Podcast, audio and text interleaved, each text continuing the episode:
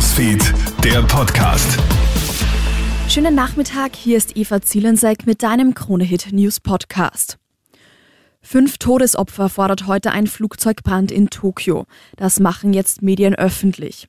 Auf der Landebahn eines Flughafens kollidieren ein Passagierflugzeug und eine Maschine der Küstenwache. Während im ersten Flugzeug alle rund 400 Passagiere und Crewmitglieder evakuiert werden können, sterben im Flieger der Küstenwache fünf Menschen. Der Pilot ist außerdem schwer verletzt.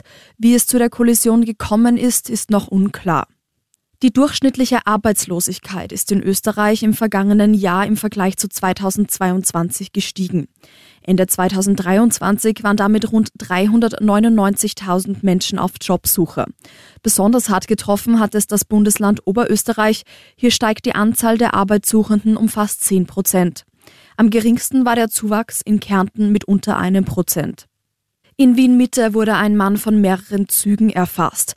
Wie jetzt bekannt wird, ist der 23-Jährige gestern in einen Gleistrog am Bahnhof Wien Mitte gestürzt.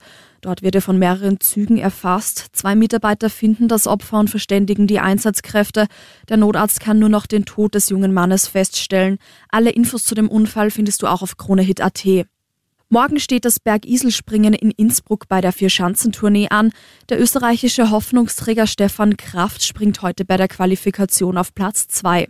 In der Gesamtwertung liegt er derzeit auf dem dritten Rang. Der deutsche Tournee-Spitzenreiter Andreas Wellinger belegt bei der Qualifikation heute Platz 15. Um 13.30 Uhr startet morgen der erste Durchgang. Das war dein News Update. Vielen Dank fürs Zuhören und ich wünsche dir noch einen schönen Tag. Newsfeed, der Podcast.